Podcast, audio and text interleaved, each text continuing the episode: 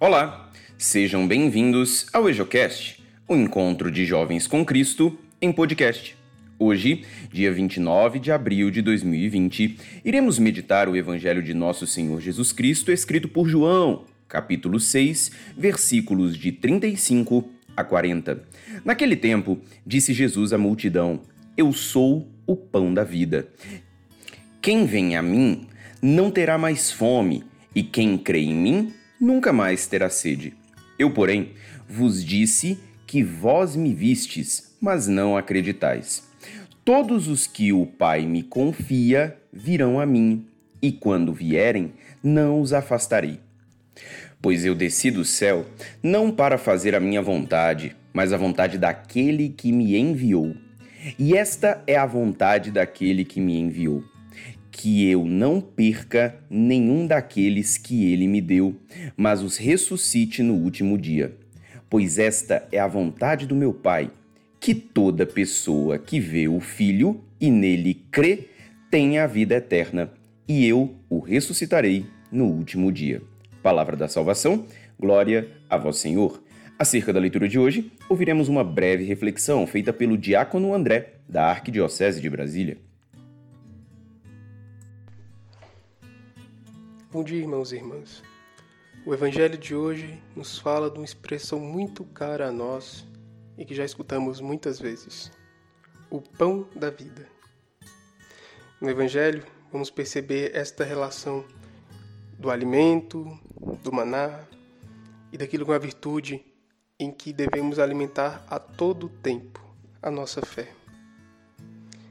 A autêntica via que nos conduz a Jesus é justamente a fé a fé é um dom, isto é, a possibilidade da fé depende do dom de Deus, depende da graça que Ele nos dá.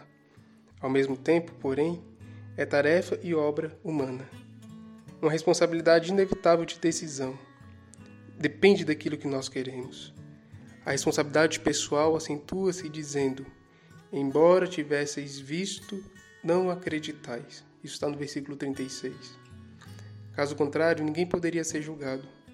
Estamos perante um grande paradoxo. Eu sou o pão da vida. A afirmação de Jesus nos comunica como faz o livro da sabedoria. Jesus apresenta-se como revelador da verdade, o mestre divino que veio para alimentar os homens. Jesus é a personificação da revelação. Por isso, transcende em muito toda a preparação de que falávamos no princípio.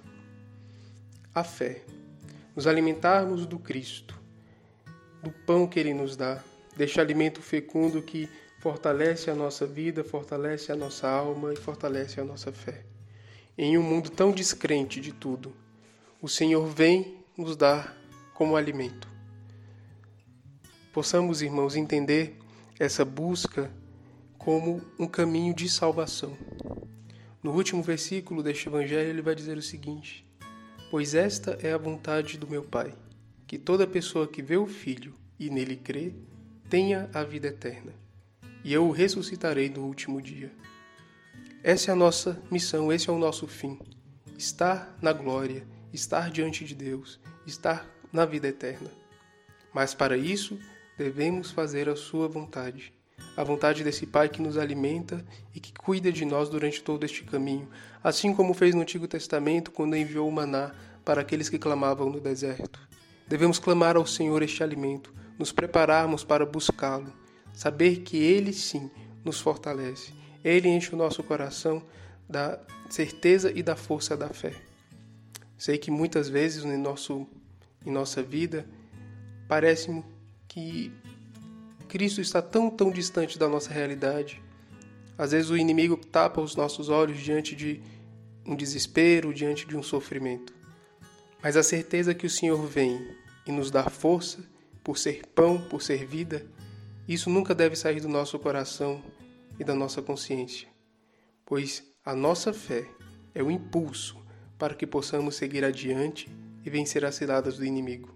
Porque ele veio ele desceu do céu, como diz a Escritura, não para fazer a vontade, a própria vontade dele, mas a vontade daquele que o enviou, do próprio Deus.